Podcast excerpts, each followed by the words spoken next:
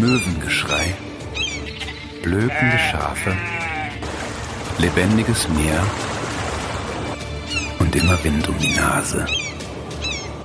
Deichmomente, der Podcast aus St. Peter-Ording von der Halbinsel Eiderstedt. Moin und herzlich willkommen zum Podcast Deichmomente aus St. Peter-Ording von der Halbinsel Eiderstedt. Mein Name ist Katharina Siemens von der lokalen Tourismusorganisation St. Peter-Ording-Eiderstedt und heute lernen wir in der Folge ähm, die Schankwirtschaft Wilhelm Andresen in Karting-Siel kennen.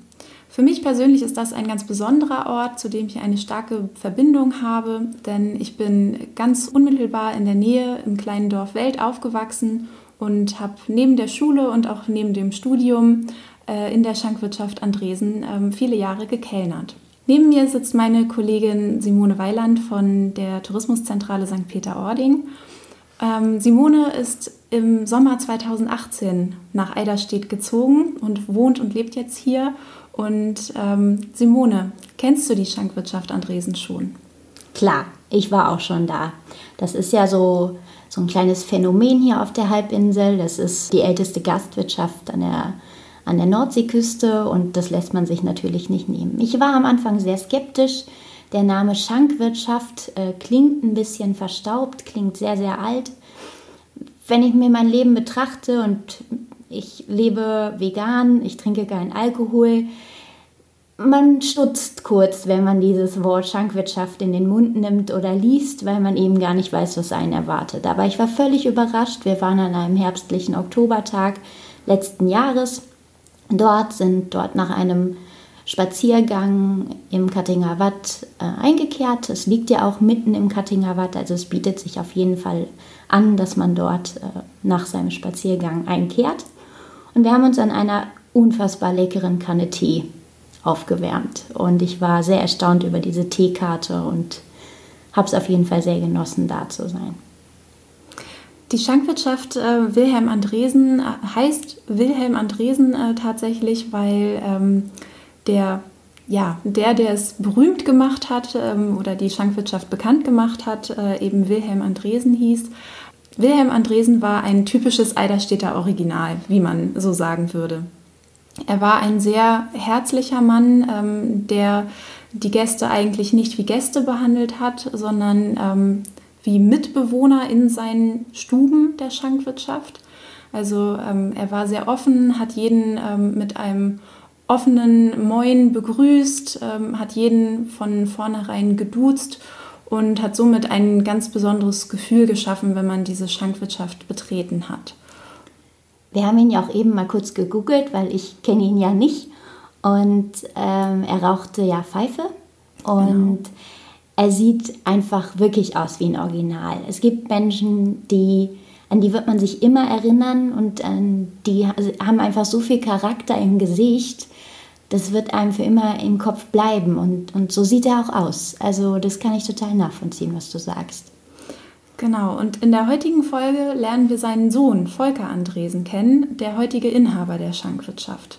Und er wird äh, uns durch die Schankwirtschaft und die historischen Stuben führen und ähm, ganz viel zu den Räumen und den früheren Bewohnern der Schankwirtschaft erzählen.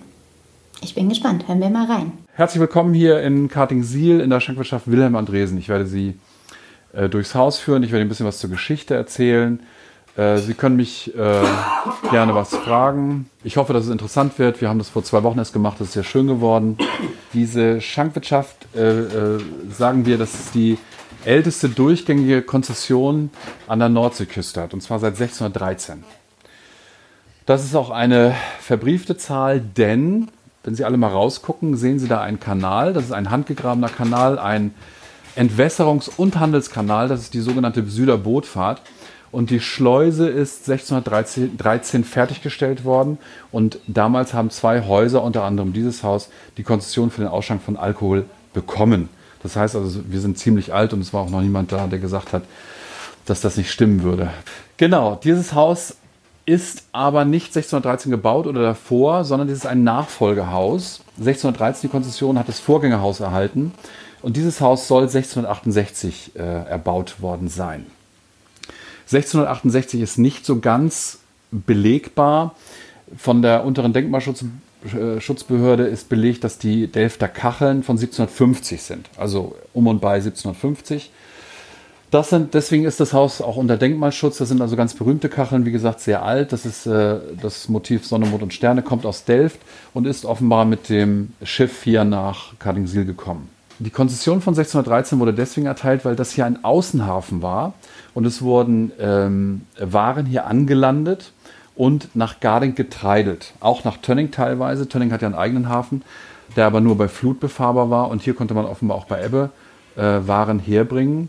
Und dann wurden äh, die Waren hier auf so Treidelboote, die sind sehr flach, umgeladen. Und dann wurden die per Muskelkraft nach Garding gezogen. Die äh, Wege waren sehr schlecht und deswegen waren die, äh, äh, äh die Wasserwege nötig um das so zu machen. 1750, da sind die Delfter Kacheln aus der Zeit gekommen, wie gesagt, als, nee, habe ich nicht gesagt, glaube ich, als Schiffsballast, weil man zum Segeln Ballast brauchte, wenn man zum Beispiel kreuzen musste. Also die ganzen Schiffe ohne Ballast kann man offenbar nicht. Ich gucke schon, dass da jemand nickt und kennt er sich wahrscheinlich besser als ich. Sind als Ballast mitgekommen und eigentlich zeugt das von einer Art von Blütezeit, weil diese Fliesen normalerweise sehr teuer sind und dann auch damals schon teuer waren. Also nur ganz besondere Räume wurden also mit solchen Fliesen ausgestattet. Genau. Eine gute Zeit hat dieses Haus wohl auch gehabt äh, während der Kontinentalsperre. Das muss so um 1800 und ein bisschen gewesen sein. 1804 weiß es jemand genauer als ich. Jetzt nicht melden, sonst frage ich immer. Müsste so 1804 gewesen sein, um, um den drei, äh, Bereich. Da hat ähm, hier Napoleon ja eine Kontinentalsperre ausgelobt, sage ich jetzt mal so. Es durfte kein Handel mit England betrieben werden von deutschen Häfen aus. Die Grenze war die Eider und hier haben wir die Eidermündung und wir sind nördlich der Eidermündung. Also hier durfte schon wieder Handel betrieben werden.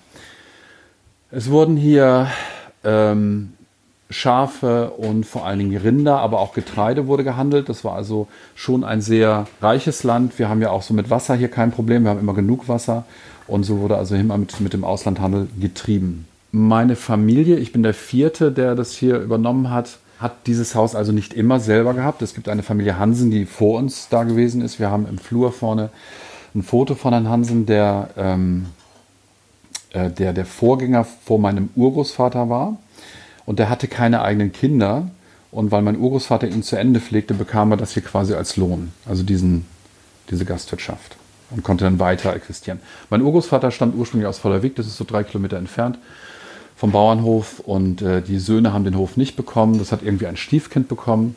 Und so gibt es hier noch eine ganze Menge Andresen, die alle von diesem Hof in Vollerwig eigentlich ursprünglich stammen mein Urgroßvater, der Vater meines Großvaters, das ist mein Großvater da vorne, bekam das, also es muss Ende des 19. Jahrhunderts gewesen sein. Und mein Großvater war einer von zwei Kindern, die sie hatten. Und als mein Großvater aus dem Krieg wiederkam, hat er das hier also fortgeführt und auch eine Landwirtschaft war dazu gekommen. Es war ursprünglich nicht nur der Ausschank von Alkohol hier möglich, sondern hier vorne im ersten Raum im Flur war auch ein, ein Kaufmannsladen. Vorne steht auch noch ein Sekretär, und da kann man es noch dran ablesen. Der ist auch original von hier. Hier ist relativ wenig von außen reingekauft worden. Also ist alles noch relativ original. Der Ofen leider nicht. Der ist von 1925 und der steht hier erst seit äh, 1914, äh, 2014. Ups, 2014. Den habe ich hier äh, reinbauen lassen, genau. Gut, mein Großvater hat dann also hier die Schankwirtschaft betrieben, dann mit seiner Frau. Äh, Frau Carstens hätte ich jetzt fast gesagt. Äh, meine Oma ist eine geborene Carstens. Und das ist ihr Stammbaum, der geht zurück auf äh, bis auf 1662, glaube ich. Da können Sie mal reingucken, wenn Sie wollen. Das sind alles Landwirte und äh, Handwerker. Ja, mein Großvater führt es dann bis, bis zu seinem Tod ungefähr bis 1981. Meine Oma führt es dann noch ein bisschen weiter bis Anfang der 90er Jahre und dann ist mein Vater gekommen, der kam also mit 60 Jahren, kam er hierher. Sie können sich vorstellen, dass es dann unter meinem Großvater meiner Oma eigentlich so eher völlig verschlafen geworden ist. Also da ist hier nicht mehr viel los gewesen. Den Kontakt zum Tourismus hatten wir eigentlich nie. Also jedenfalls nicht vor meinem Vater, bevor mein Vater hier anfing. Und äh, wenn ich irgendwas renoviere, dann mache ich das eigentlich so, wie ich das so kenne aus der Zeit, in der ich hier groß geworden bin. Und äh, das ist also zur Zeit meiner, meiner Großeltern so ungefähr. Das ist immer so das, das Ziel oder das ist immer so die Orientierung, ist immer in diese Richtung. Mein Vater kam dann in den 90er Jahren des letzten Jahrhunderts und äh, öffnete sich für den Tourismus. Das hat er so ein bisschen automatisch fast gemacht. Er war viel rumgekommen als, als ähm, äh, Fernfahrer und äh, äh Vertreter, war in Deutschland viel rumgekommen. Wer von Ihnen kennt meinen Vater noch? Ja, 50 Prozent, ne? Mein Vater hat es eigentlich so zu dieser Größe geführt. Ursprünglich ist nur dieser Raum bewirtschaftet worden, das ist der Schankraum. Und mein Vater hat dann, wenn wir hier mal ein bisschen durchgucken, da sehen wir schon so ein paar Räume, hat diese Räume eigentlich äh, dem Tourismus quasi oder dem, dem, also mehr Kunden zugeführt. Genau, hinten sind auch noch Räume dazugekommen. Früher war das also nur dieser Raum. Genau. Früher haben wir selber da gewohnt. Ich habe, äh, wenn ich von mir mal anfangen darf, ich habe mit meiner Schwester hier oben drüber gewohnt, also 60er, 70er Jahre und da gibt es keine Heizung drin. Äh, früher war das Einfachverglasung. Wir haben jetzt ja schon doppelte äh, Verglasung. Und es war natürlich im Winter ziemlich kalt, aber ich kann mich so gesehen nicht daran erinnern. So für Kinder ist ja das, wie es ist, ist normal. Und in anderen Bereichen Deutschlands ist es mit Sicherheit genauso gewesen, in den 60er, 70er Jahren und auch davor natürlich. Ne? Genau. Mein Vater führt es also zu dieser, zu dieser Größe, hat das so ein bisschen gemacht, sind so um die 100 Plätze hier drin, was man so von außen gar nicht für möglich hält, äh, weil die Parkplätze sind natürlich ein bisschen viel geringer. Haben wir natürlich auch die Außenplätze hier und äh, das führe ich seit 2014 sofort. Dann würde ich so langsam versuchen, obwohl wir wirklich viele sind, dass wir so ein bisschen durchs Haus gehen. Zum Abschluss zeige ich dann noch, wie der Eiergock richtig getrunken wird. Da kriegen sie natürlich auch alle ein, das ist klar. Und äh, ich würde Ihnen als erstes den Raum zeigen, weil wir nennen das, das ist unser Separé.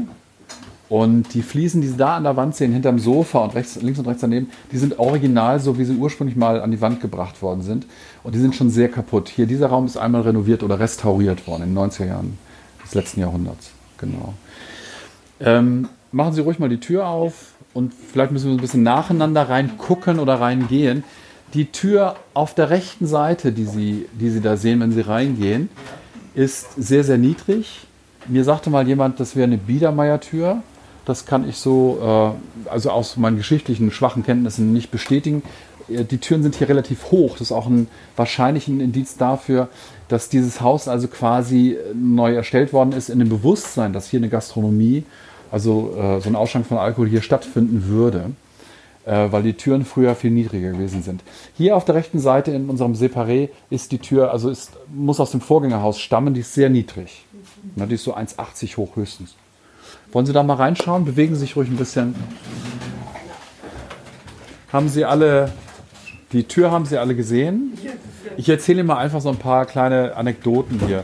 Zum Beispiel, äh, ich fange mal was ganz Schlimmem an. Zum Beispiel ist auf dem Tisch dort, der in der, im, im Separé steht, der ist uralt, gehört auch wirklich zum Haus. So ein paar Sachen sind in Wahrheit ich sag mal, von Nachbarn, die das aussortiert haben, hat mein Vater die quasi eingesammelt. Das ist also nicht alles wirklich von diesem Haus, weil hier sind natürlich, als mein Vater so einen Raum nach dem anderen äh, den Gästen äh, zugeführt hat, braucht, braucht er natürlich auch Tische und, und, Stühle.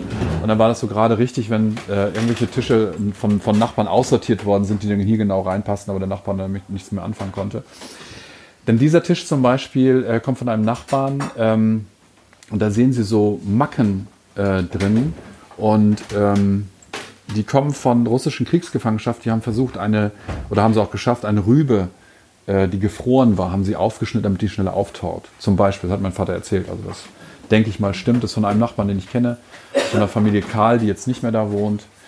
Auf dem Tisch da drüben, wenn Sie die Tür noch mal ganz bisschen aufmachen würden, äh, der ist original von hier.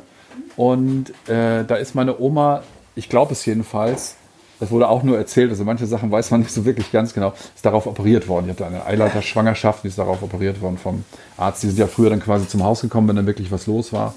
Ansonsten hatte man ja Schwierigkeiten, innerhalb von einer halben Stunde beim Arzt zu sein. Das klappte nicht. Eine andere Anekdote ist, äh, ob Sie glauben, dass es hier eine Farbe ist, was hier an der Decke ist, oder was, was stellen Sie sich, was denken Sie wohl, was es so ist? Ja, eine Farbe.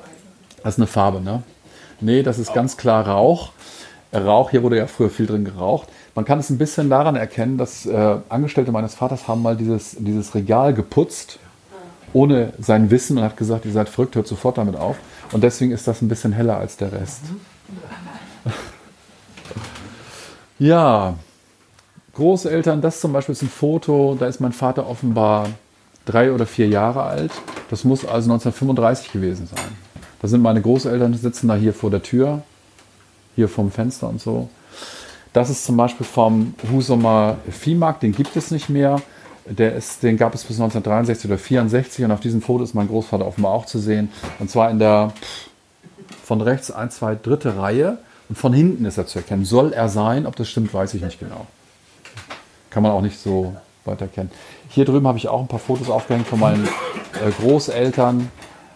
Ich gehe davon aus, dass der Topf, der drüber hängt, auch wirklich früher auf offenem Feuer äh, für, zum Kochen wirklich genutzt worden ist. Das davon gehe ich mal schwer aus. Genau.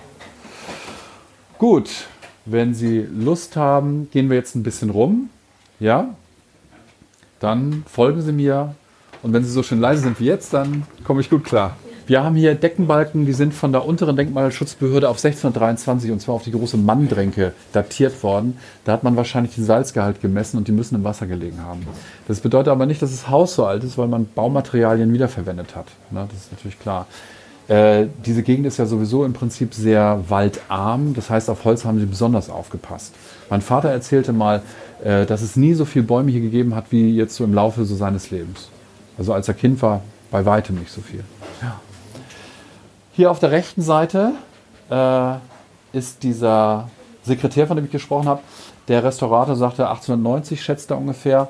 Und in diesem Raum ist dieser Kaufmannsladen gewesen, den mein äh, Urgroßvater 1904 äh, äh, verkauft hat. Also die Konzession hat er abgegeben quasi 1904.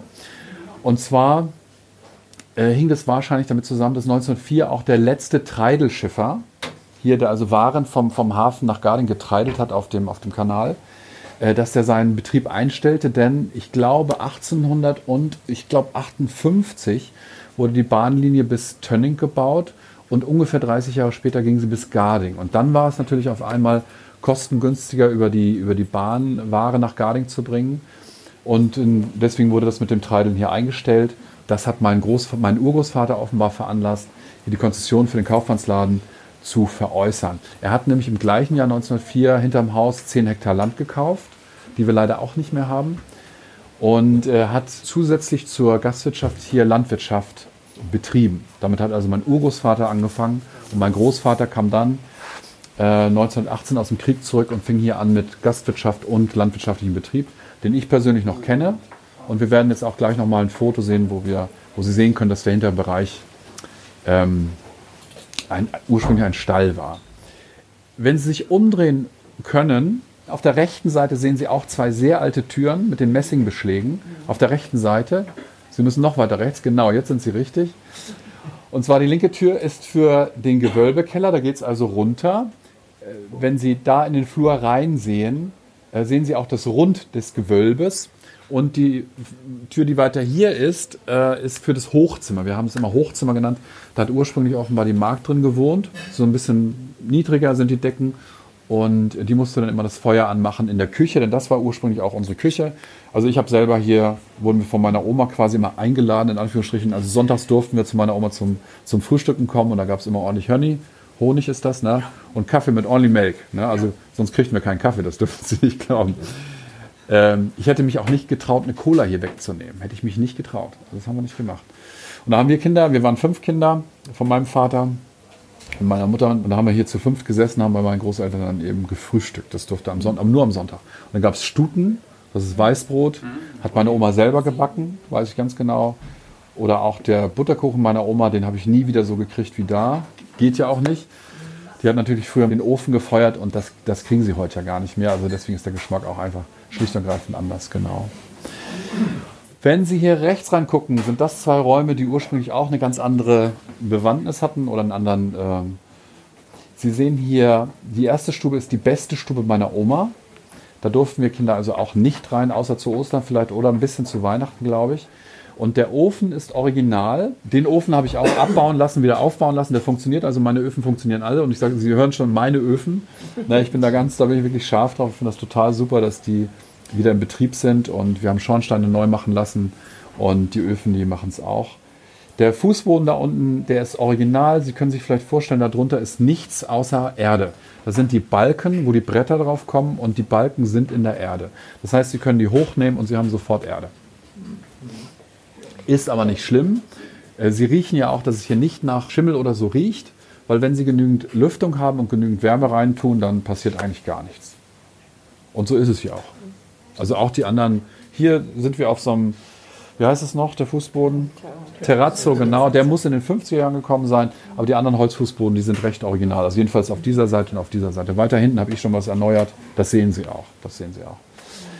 Der hintere Raum war in den 60er, 70er Jahren, äh, als ich also Kleinkind war, das Schlafzimmer meiner Eltern. Und da war hier die Zwischentür, war reingemacht worden und die haben wir auch noch, die Türen.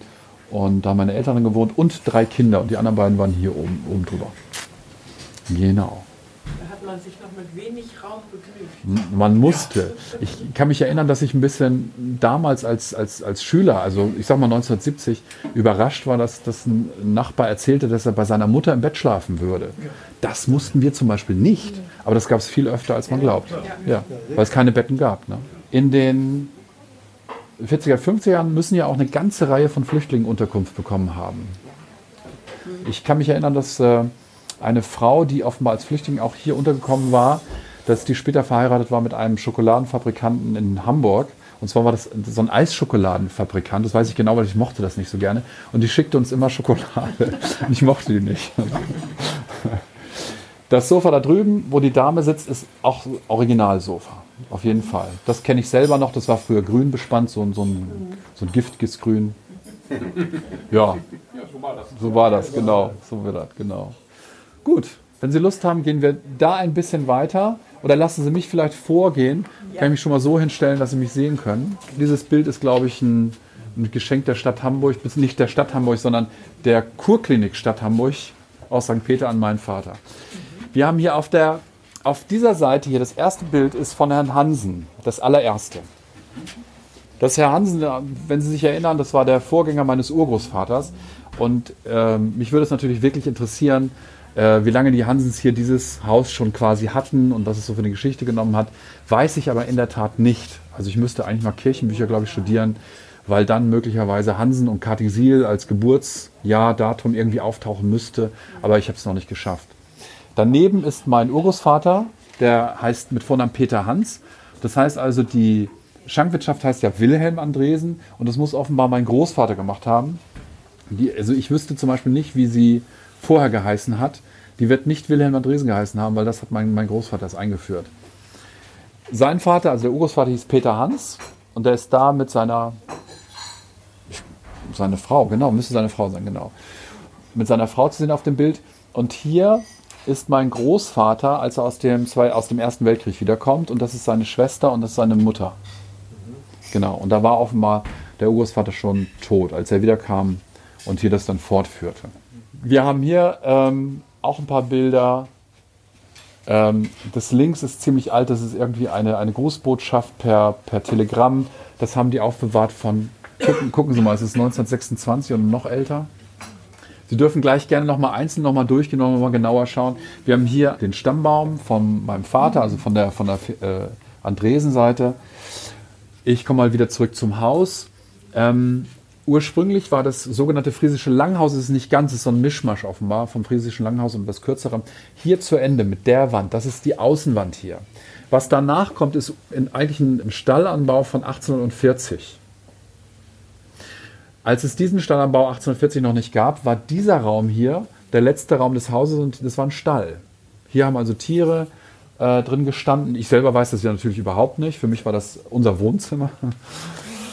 Und äh, als ich renoviert habe, diesen Raum mit meinem Hausmeister zusammen, Pi mal Daumen vor fünf Jahren oder so, da haben wir an der Außenwand haben wir hier Bretter abgemacht, die waren wahrscheinlich wegen der Feuchtigkeit irgendwie so, damit man das nicht so sah, dran gemacht, die haben wir runtergenommen, wir haben das neu verputzen lassen und wir haben vorher Farbe, also Ölfarbe. Man hat früher die, die Ställe alle, auch der Stall früher war mit Ölfarbe gestrichen, ungefähr so, so 1,20 Meter hoch, wegen der Exkremente der Tiere. Das spritzte ja auch dann hoch, das war ja auch manchmal Durchfall. Und äh, ja, ist so, ne? Und oben war das dann weiß gekalkt. Und das haben wir tatsächlich hier noch an der Wand gefunden. Genau, diesen Raum haben wir schon so durchrenoviert, da haben wir neue Balken reinziehen müssen. Oben, das, das hier die, äh, die Bretter sind neu, also die Decke ist neu gekommen, Fußboden ist hier neu gekommen. Aber ansonsten haben wir den, den, den Raum natürlich belassen, wie er, wie er ursprünglich war. Und man kann hier auf der rechten Seite sehen, dass es hier einen äh, gemauerten Kamin gegeben hat. Da muss also ein Ofen vorgestanden haben. Und ich habe dem Maurer extra gesagt, er sollte es ja nicht wieder zurückbauen, sondern das soll man, soll man sehen können. Da ist auch Asche drin gewesen, weiß ich ganz genau. Weil wir, als wir renoviert haben, musste natürlich alles neu verfugt werden. Die Steine waren so locker, die halten sich durch die Fugen. Das muss man sich mal vorstellen. Ja, so ist das. Genau. Dann würde ich mit Ihnen weitergehen in den ehemaligen Stall. Auf der linken Seite, neben der Tür, hinter der Tür, wenn Sie wollen, die, link, die linke Tür, da ist ein Foto vom Stall, wie ich ihn selber auch noch kenne. 60er, 70er Jahre, bis in die 80er Jahre wurde hier also auch Landwirtschaft betrieben, von meinem Onkel dann danach. Genau, gehen Sie mal einfach weiter. So, jetzt sind Sie also im, sind wir im Stallanbau von 1840. Haben alle das Foto, das Foto da vorne schon gesehen, so ungefähr? Pferde hat mein Großvater gehabt. Da ist ein Bild von meinem Großvater. Das muss 40er, 50er Jahre sein, spätestens äh, mit eigenen Pferden. Äh, ich habe auch in der Durchfahrt hier ein Foto von, meinem, von Pferden, die wir gehabt haben. Aber an die kann ich mich persönlich nicht mehr erinnern. Früher wurde natürlich Landwirtschaft mit Pferden betrieben und nicht mit Treckern. Mein Vater, hier haben Sie ganz viele Fotos von ihm. Ähm, mein Vater hat das eigentlich bekannt gemacht, das Haus. Auch ein bisschen berühmt, möchte ich fast sagen. Und äh, da duzte die Gäste immer, ich kann das nicht, ich bin noch ein bisschen, bisschen zu jung, ich kann das echt nicht. Das traue ich mich nicht. Und äh, hier wurden auch schon, Sie sehen dann ein Foto von Jan Fedder, hier wurde ein Film gedreht. Hat schon mal jemand den gesehen? Ein Lied für den Mörder? Ja. Ja, genau. Ja, und äh, durch meinen Vater hat das also dann in den 90er Jahren eine regelrechte äh, Blüte äh, erlebt. Und ihm zu Ehren haben wir hier natürlich hier noch eine, diese Fotowand auch gelassen. Die haben wir jetzt auch schon. Der seit, hieß aber nicht Wilhelm mit Vornamen. der hieß Wilhelm. Ach, der hieß Wilhelm. Und er nannte sich immer Wilhelm II. Sein Vater, weil sein Vater Wilhelm I. war und er war Wilhelm II. Ne? Ja, ja, er nannte sich, ich bin Wilhelm II. Okay. Ne? Und jeder wurde angeranzt, der irgendwie sie zu ihm sagte, das heißt du. Dann, oh, der Mann, oh, ja, ja, ja. oh. Genau. Und Sie sind Wilhelm III. Nein, nein, nein, ich bin Volker, ein Richard Volker. Ich gehe mit Ihnen noch ein bisschen, ich hoffe, es ist nicht zu kalt, in die Durchfahrt. Das ist ein Durchgang, den habe ich erst 2012 gemacht. Vorher war das so ein bisschen hier durchgängig. Aber ursprünglich war hier ein Heuloch. Also das war ja alles Stall hier. Ein Heuloch ist, äh, weiß das jemand, was ein Heuloch ist? Ja, super. Da schmeißt man Heu von oben runter. Und äh, wir haben das 2012 habe ich das so gemacht, dass man hier durchgehen konnte, weil mir das zu, auch zu kalt war. Mein Vater hat die Leute mal hinten reingelassen, die Türen waren immer sperrangelweit auf. Das haben wir jetzt also ein bisschen anders gemacht. Hier war vorher auch eine Tür drin. Hier ist die einzige Stelle, ähm, wo ich wirklich am Originalhaus was verändert habe. Ich bin da gar nicht so stolz drauf. Mir ist es sehr bewusst geworden, als ich die Steine und die Erde in der Hand hielt. Das ganze Haus ist ja in Lehm gemauert. Das heißt, ähm, eine, eine Lehmwand, wenn sie zu trocken wird, zerbröselt sie. Es gibt also keine Horizontalsperre, wie man das heutzutage sonst macht, damit da keine Feuchtigkeit hochzieht, sondern Lehmwände sollen, äh, sollen etwas Feuchtigkeit ziehen. Und hier habe ich, also hier ist eine Tür drin gewesen, ungefähr bis hier. Und ich habe ich um 30, 40 Zentimeter habe ich selber weggenommen, hielt es in der Hand und mir wurde bewusst, dass das nie wieder äh, zurückzudrehen ist. Das machst du einmal und nie wieder, das ist vorbei, weil es einfach weg ist. Ne? Deswegen ist hier sehr wenig irgendwie in diese Richtung von mir verändert, weil ich das natürlich gar nicht will. Ich will ja, dass es so ungefähr so bleibt, wie es ist. Auch zum Beispiel, wenn, ich, äh, diesen, wenn Sie diesen Balken hier vorne sehen, da habe ich den alten drin gelassen, aber wegen der Statik mussten wir einen davor setzen. Man hätte es auch austauschen können, aber das ist irgendwie Quatsch. Das muss nicht sein, weil ich das alte natürlich in Wahrheit total toll finde. Vorne im Bereich äh, haben wir, ähm, Sie haben die Drehschalter gesehen, die sind nicht überall so alt. Da vorne sind sie, also in der Kachelstube sind sie wirklich alt. Ich weiß nicht, 1920, 30, ich habe keine Ahnung, wann hier Strom gekommen ist. Ich weiß ganz genau, dass 1963, und zwar im Jahr meiner Geburt, ist hier eine Wasserleitung gekommen. Aber das sind Sachen, die kennen Sie, wenn Sie vom Land kommen, aus Hessen, aus, aus Baden-Württemberg. Überall ist das alles auch ein bisschen später gekommen. Ne? Das ist jetzt irgendwie keine Besonderheit unserer Region oder so. Wenn Sie hier reingucken, wollen wir gleich vorbeigehen. Das ist also der erste der erste Raum vom Stallanbau. Und wenn Sie einmal durchgucken, sehen Sie, ich weiß nicht, wie das heißt, dieses Halbrund ähm, von, von der Tür, von der ursprünglichen Außentür des Hauses. Ich gehe mal einfach hier durch. Jetzt wird es hier wahrscheinlich zu kalt. Oder geht es vielleicht? Äh, vom Heuloch haben wir gerade eben gesprochen. Hier oben sehen Sie an dem Seil, dass wir da immer noch die Luke aufmachen können. haben wir auch neulich mal benutzt, um da wieder äh, Möbel, also Heu ist da natürlich gar nicht mehr drauf, sondern wir, ich, ich lagere da Möbel, also alte Möbel vor allen Dingen. Das ist klar. Ähm, ich habe dieses ursprünglich, das äh, äh, war ein Pappdach, Teerpappe, war hier ursprünglich drauf. Das habe ich anders machen lassen. Und zwar ist das Schiefer, englischer Schiefer. Auf der anderen Seite des, dieses Daches hat mein Großvater englischen Schiefer draufgebracht. Äh, und zwar, um da das Wasser abzufangen. Wie gesagt, die, die Wasserleitung kam 1963. Äh, und bis dahin haben die natürlich hier teilweise aus den Gräben oder aus den Kuhlen Wasser geholt, abgekocht, wenn überhaupt. Und auch Regenwasser natürlich aufgefangen und äh, haben davon gelebt, wie so gesehen ja überall in Deutschland. Diese ganze Konstruktion dieser sogenannten Durchfahrt, und Durchfahrt heißt das, weil, weil wir zwei Tore drin haben, die wir beide öffnen können. Im Sommer ist das total schön, äh, wenn wir dieses Tor öffnen. Man kann so ein bisschen auf die Terrasse gucken.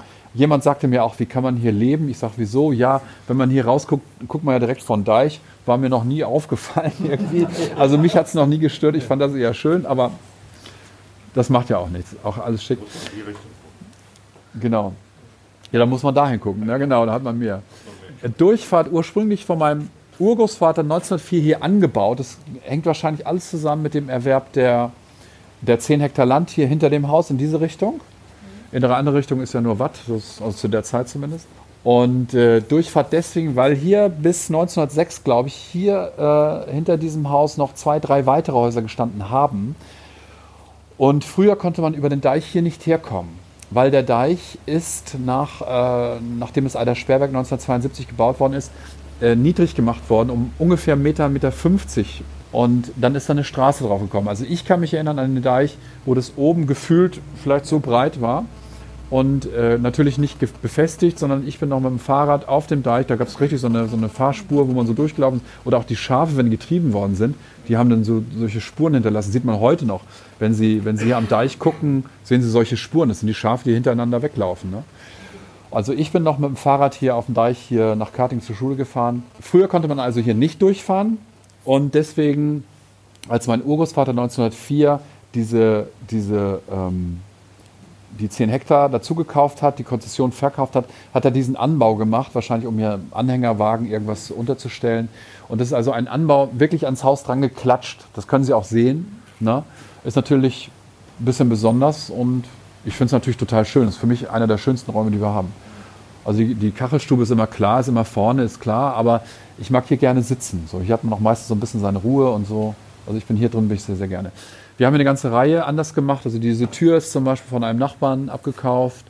Ich habe diese beiden gusseeisernen Fenster wieder reinsetzen lassen. Da waren Glasbausteine drin. Und so, ich habe hier dieses Holz, was auf dieser Seite ist, auf der Seite haben wir abgenommen. Wir haben es also ein bisschen versucht zu re, also historisch wieder zu sanieren, so ein bisschen, dass wir ein bisschen in diese Richtung wieder kommen.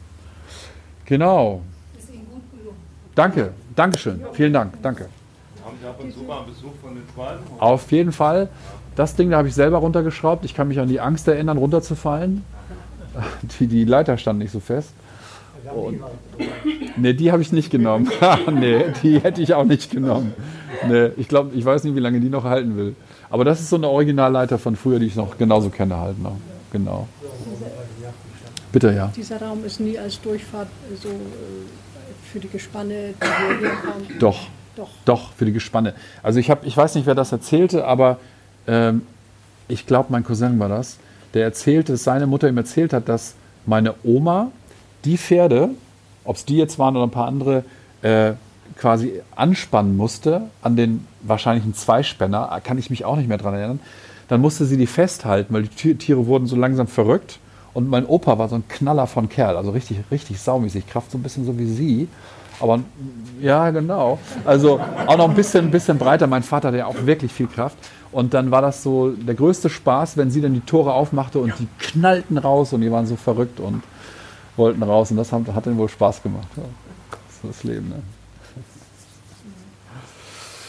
Ja, damit bin ich so ein bisschen am, ans Ende gekommen meiner Führung. Ich hoffe, es hat Ihnen gefallen. Und ich würde Sie dann natürlich noch entsprechend zu einem Eiergrog trinken, in Anführungsstrichen einladen. So ganz eingeladen ist es ja in Wahrheit nicht. Nee, das ist klar, ne? Wie man irgendwas verdienen, ne? ne, just, just, genau so ist das, ne? Mein Vater mein Vater, ich habe das nämlich neulich gelesen, hatte jemand in einer Zeitschrift ge gefunden und mitgebracht. Genau, meine Tante war das, hat das mitgebracht. Also er sagt offenbar, er macht da natürlich auch ein Riesending von. Äh, zehnmal umrühren und je nach politischer Couleur links oder rechts rum. so, also unten, unten rühren. Nicht vermengen. Die beiden, äh, äh, wie heißen die beiden äh, Schichten dürfen bleiben. Dann muss man den Löffel rausnehmen und ablecken. Und wenn ich jetzt einen sehe, der den Löffel wieder reintut, der hat, der hat den ersten, den dritten Fehler gemacht. Den dritten. Und also nicht durchrühren, das macht man nicht. Das sehen wir ja manchmal und denken wir, oh, das kann ja gar nicht schmecken und so. Und der Witz ist jetzt, dass Sie den unteren Bereich, da ist natürlich ein bisschen Schuss drin, durch den oberen durchtrinken. Und dann trinken Sie so, dass Sie den unteren Bereich durch den oberen quasi durchtrinken. Dann bekommen Sie automatisch einen Bart und wenn das gelingt, haben Sie es richtig gemacht.